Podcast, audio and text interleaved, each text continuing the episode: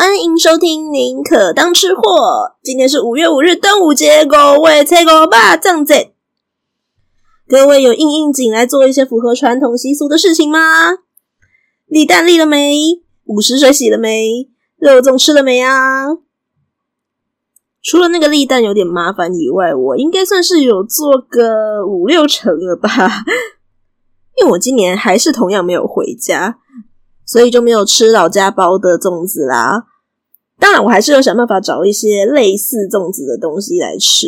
所以我前几天才会在那个 Facebook 跟 IG 上面 po 了那张定义九宫格的各种类各式各样的符合粽子定义的东西嘛。所以吃粽子这一点，应该算是有符合个五六成了吧。Anyway，粽子这种东西，虽然它跟端午节的结合意象非常深，但老实讲，也不是只有端午节可以吃而已。可是，就像我最早开始做这个节目的时候说过的。我认为让一个食物变得更好吃，是因为你在食物背后可以挖掘它的一些故事，或者是在吃这些食物的时候，同时去想一些跟这些食物相关的故事。这个故事跟那个你所吃的东西互相搭配之下，会让你口中所咀嚼的这些食材变得更好吃。我相信应该蛮多人就是从小在一边吃粽子啊，一边看龙舟比赛、立蛋的时候，就会听一些长辈或者是老师在跟我们讲说端午节跟屈原的关系，然后就跟大家讲说吃粽子。是为了要纪念屈原这位伟大的诗人哦。嗯，既然大家都听过，那我今天怎么可能就这么简单讲屈原的故事来混一集呢？当然是想办法挑一些还算有知名度，但是可能已经没那么多人听过的故事当中，去找看看有没有跟端午节或者是跟粽子在这些故事里面具有很大的戏份来讲啊。就是因为抱持着这个想法，还真的让我想到了一个故事。我不太确定这个时代的小朋友他们从小到大的一些娱乐到底是什么。我在猜，有可能是一些串流平台的一些影音。但是在我长大的时代，其实就是还没有那么多的声光效果刺激，所以真的，我从小到大的不只是我而已，甚至我的同学们有蛮大的一部分娱乐，要么就是打电动嘛，但打电动也是那种比较简单的游戏机。不然的话，就是真的是去看书。大概是在小五、小六那个时候，因为《哈利波特》就突然全球爆红，所以呢，全班都变得很喜欢看书。可是，在稍微早一点点的时候啊，那时候《哈利波特》还没有红起来，所以我记得我们那时候小学班上啊，就是分成两大类的看书族群：要么是去看倪匡的科幻小说，要么就是看金庸武侠小说。倪匡还有一点点恐怖，但金庸就不太一样哦。因为那个时候刚好就是港剧还算是蛮辉煌的，也改编了蛮多部金庸的作品，所以我小时候也是跟着爸爸妈妈一起看那个金庸的武侠剧一起长大的。那加上就是已经有看了一些影视作品，然后呢再自己亲自去翻书，而且那个年代的港剧的呃改编品质算是蛮不错的，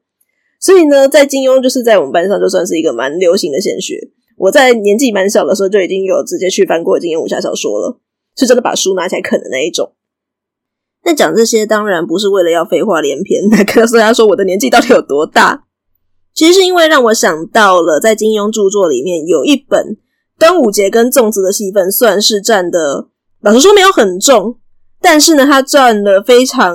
恰到好处的，就是可以作为分水岭的那一种。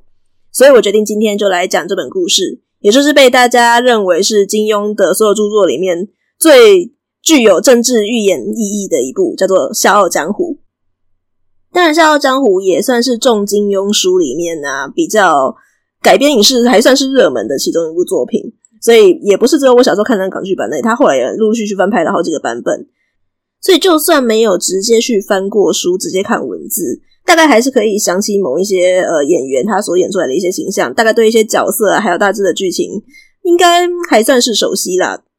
就是为了要避免真的真的有人不知道，我还是很快速的先把整个《笑傲江湖》的故事很大概的讲一遍。好，《笑傲江湖》一开始出场的人物是整个故事的算是男二号的一个角色，他叫林平之。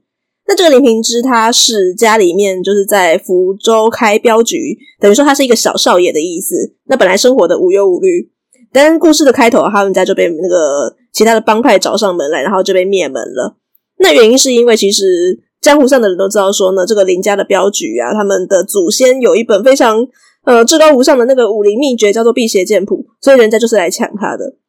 而林平之他刚好就是在最穷困潦倒的时候，就遇到了一伙人。这伙人他们是来自五岳剑派的华山派的一群师徒，就对了。所以呢，他就为了要有复仇的资本啊，刚刚就被华山派收留，成为华山派的小弟子。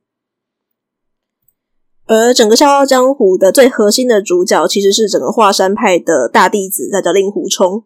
那令狐冲他本来是一个孤儿，然后从小就被他的师父师娘两个人收养。他的生性是比较，虽然为人很正直，但他比较潇洒，爱交朋友，也喜欢开玩笑。所以会跟他来往的人呐、也不是都是那种名门正派、很规矩的人物。他也喜欢结交一些三教九流的朋友，可能在别人的眼中看起来就不是很正经。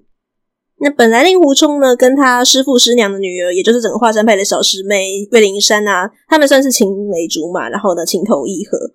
但其实岳灵珊跟令狐冲之间相差了十几岁哦，所以呢，在林平之拜入华山门下的时候啊，诶，岳灵珊就找到了一个跟自己年纪更相像的人。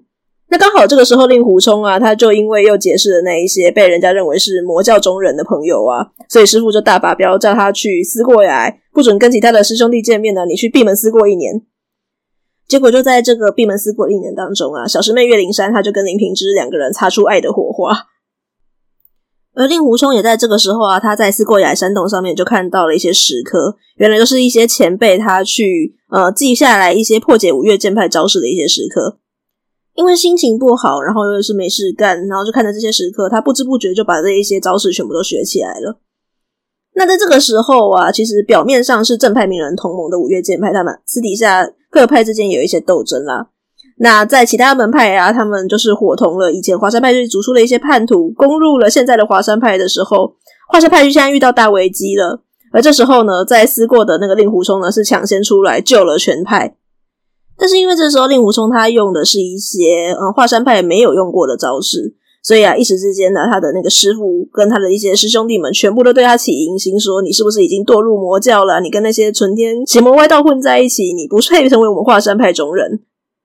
所以令狐冲的地位一下子就成名门正派的大弟子，未来的华山派掌门人的地位就变成了人人喊打的过街老鼠。那反而是他以前结交的那些被认为是不正经的朋友们，纷纷伸出手来帮他。那后来就是阴错阳差之下呀，令狐冲他就结识了江湖上最大的魔教日月神教的圣姑，也就是女主角任盈盈。然后呢，从了解越来越多的魔教相关的事情之后呢，再回过头来去审视这一些名门正派发生的事情，他发现说呢，其实他以前很敬重的师父等人啊，或是一些江湖前辈，他们各自都有各自的算计。整部作品几乎可以说是由这一些各方势力的你争我夺、勾心斗角所构成的，然后还会看到令狐冲在这当中的身不由己。这边就不要把所有的雷凶曝光光了。有兴趣的人呢、可以自己去找小说来看，或者是去找任何一部影视改编作品来看。那如果只听我刚刚这样子很快速的讲完，可能会觉得说啊，名门正派好邪恶哦，反而魔教听起来蛮可爱的，对不对？其实没有哦，魔教是真的魔教哦，里面斗的也蛮凶的。《笑傲江湖》这本书在连载写作的那几年呢、刚好是中共在文化大革命的时候。那虽然金庸自己是说他并没有要特别影射谁啦，但是有不少的影子都可以看得出来，他是在写这一些政党呃斗争过程当中啊，会看到一些人性的丑恶面。最明显的暗示就是这个江湖第一大魔教日月神教了。这日月神教，它在连载的初期版本的时候，甚至它也不叫日月神教，它叫做朝阳神教，就是红太阳的意思。因为整个组织非常的庞大，教众之间会各怀鬼胎嘛，所以教主用来控制各个教众的方式就是用恐怖统治。他会喂那些教众吃毒药，那这个毒一整年不会发作。可是呢，如果你每年的端午节你没有去参加党务大会，去跟教主报告一下这年发生的事情，然后去跟教主歌功颂德的话呢，你就没有办法吃到教主特制的解药去解你未来这一年的毒发几率了。除此之外啊，这教主他平常还喜欢教众对他歌功颂德。那他也会就是准备一些名言语录去给他们教众的一些小孩、啊，从小来背诵。所以说读这个《笑傲江湖》是不需要用太多的时间去联想，你就可以知道说这是一部政治寓言小说，非常值得大家去好好的品味一下。那既然我们是一个美食故事节目。我今天挑《笑傲江湖》出来讲，当然不只是因为故事里面日月神教他们是每年在端午节这一天来开全国人民代表大会这么简单嘛？这样我也太混了吧！金庸自己是浙江人，而浙江名产之一就是大名鼎鼎的湖州粽啦。那我相信金庸自己他应该蛮喜欢吃粽子的，所以他也不止一次在他自己的小说里面写了有关于粽子的情节，像《神雕侠侣》啊，《鹿鼎记》都有出现过吃粽子的情节。可是我觉得在所有的金庸小说当中，吃粽子这个环节体现出最呃关键的作用的，应该还是在《笑傲江湖》里面。刚前面我有说到，令狐冲跟岳灵珊两个人本来青梅竹马、纯纯的初恋。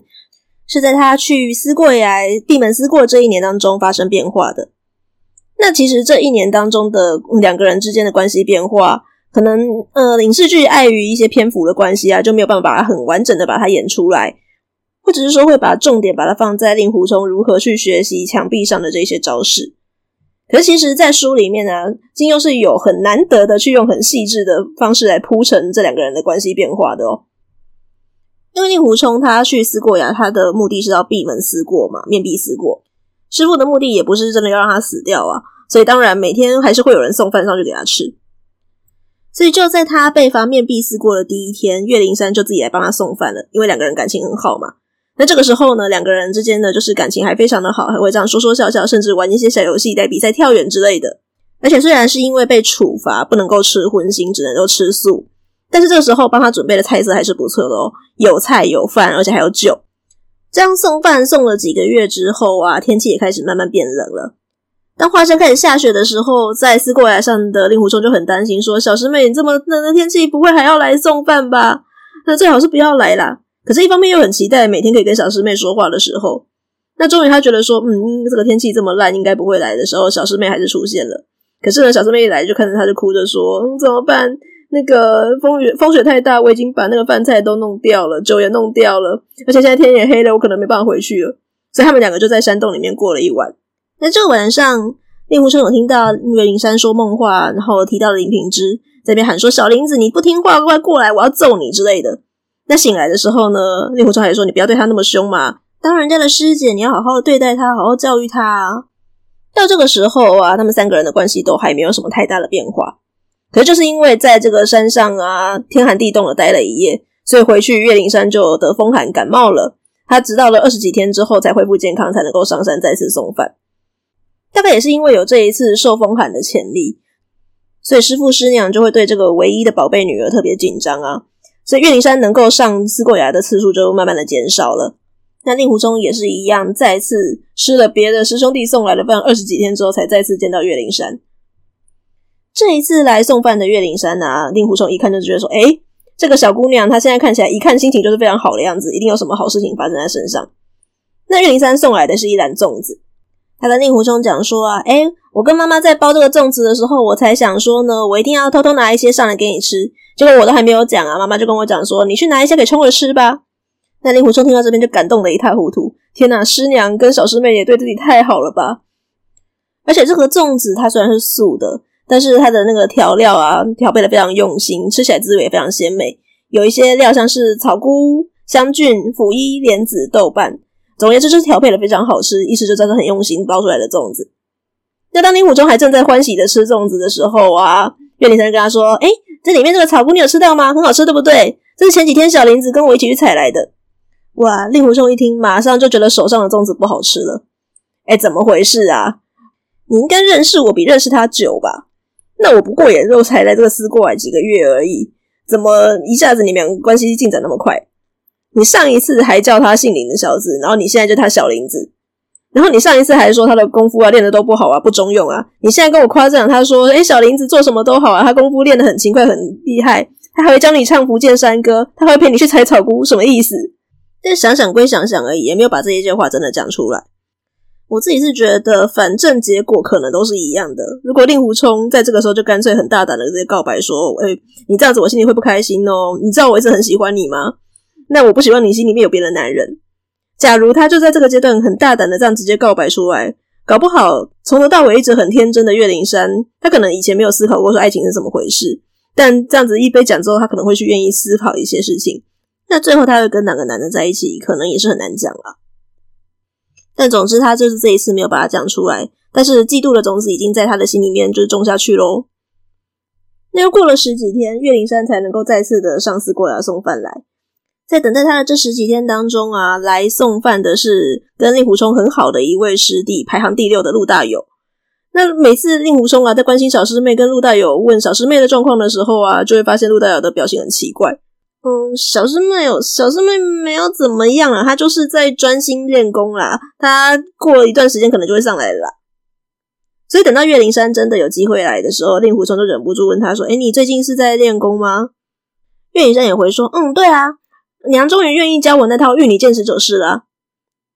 玉女剑十九式这套功夫，它主要是。”比较在见招拆招啦，所以在很久以前，岳灵珊就已经有吵着说他想要学这套功夫。可是那个时候呢，师娘就跟他讲说：“不行，你现在这套功夫啊，它已经太复杂了，需要花费很多的脑力。你现在年纪有点小，然后呢，脑筋可能还没有那么灵活。而且再来呀、啊，这套功夫既然是要练见招拆招的，我们不可能跟自己都是华山派的那个功夫的弟子对练嘛。这样的话，你练到最后就会变成只有在专门课我们本家弟子而已。”所以一定要找一些比较精通外家功夫的人来陪你对练，像是你爹啊，或者是你大师兄这种交友比较广阔、见过很多外家剑招的人。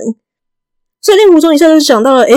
等等，事有蹊跷哦。现在你在学玉女剑十九式，那师傅那么忙，没有空陪你对练，谁陪你对练的？那答案就是来自抚慰镖局的林平之在陪岳灵珊对练。岳灵珊也发现了，诶，以前都说好了大师哥陪自己练这套剑法，结果现在居然是别人在陪自己练，大师哥可能不太开心吧，所以就跟他讲说，诶，小林子那个三脚猫功夫，我怎么看得上呢？只是因为没有办法才找他对练的嘛。那我现在来找大师哥你，你可以陪我练啦。不过这个时候，令狐冲虽然表面上说好，但心里面已经吃醋死了，所以在对练的时候，一不小心越来越认真，最后居然就让岳灵珊的那把碧水剑掉落山崖了。而这把碧水剑是岳灵珊非常宝贝的东西哦，因为是他十八岁成年礼物的时候，自己的爹送给自己的。就像小师妹也生气啦，就直接头也不回的跑下山崖去了。从此两个人的矛盾就越来越加深。要过了十几天之后呢，令狐冲才能够再次看到岳灵珊，而且还是跟陆大有一起来的，就是很明显想要躲他。那看着岳灵珊好不容易能够来自己见自己一面，结果摆一张臭脸，要离开的时候马上变得很开心，在那边唱福建山歌。令狐冲心里面当然不好受啦。而且这段时间，陆大有来替自己送饭的时候，还会替自己抱不平，说：“大师哥，你以前明明就是跟小师妹最好的，可是你现在在这边闭门思过的时候啊，小师妹她跟那个林平之那么好，他还偷偷教她一些比较高的功夫。”诶令狐冲也知道陆大有是替自己打抱不平了，可是越听越难过。再后来，他就发现岳灵珊即使偶尔独自的来送饭，可能菜也没有像以前那么好了，也不会有酒了。摆着一张臭脸不说话，然后呢，下山的时候还故意大声唱山歌给他听。令狐冲知道自己一定有什么东西惹到小师妹生气，他本来以为只是把那把剑弄掉而已，他也很懊悔。但憋了很多次都是没有问，最后忍不住呢，想要去发问的时候呢，在某一次岳灵珊又上山来的时候，他不小心扯破了岳灵珊的衣裳，把他弄得很狼狈。这时候从怒气冲冲的岳灵珊嘴巴里面，他才知道说，哦，原来岳灵珊一直认为说呢。陆大有是受了令狐冲的指使，所以去跟师傅告状说呢，岳灵珊都在偷偷教林平之一些功夫。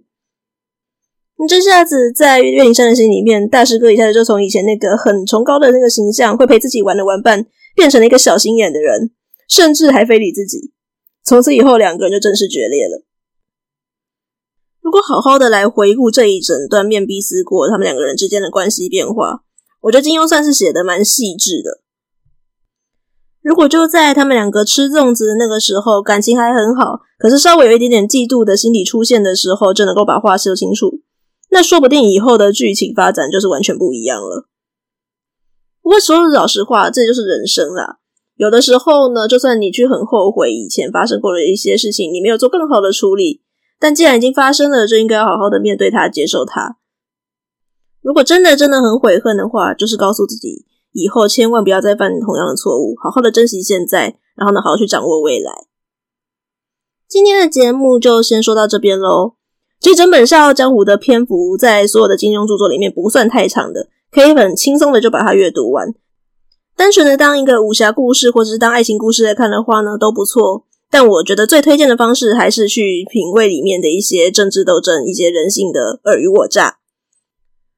如果喜欢我们宁可当吃货所讲的一些故事，或是分享的一些美食的话，麻烦帮我按下订阅，并且多多的分享给你的亲朋好友，让更多更多人知道我们的节目哦。也欢迎来 Facebook 或 IG，宁可当吃货找我玩。我们下回再见，拜拜。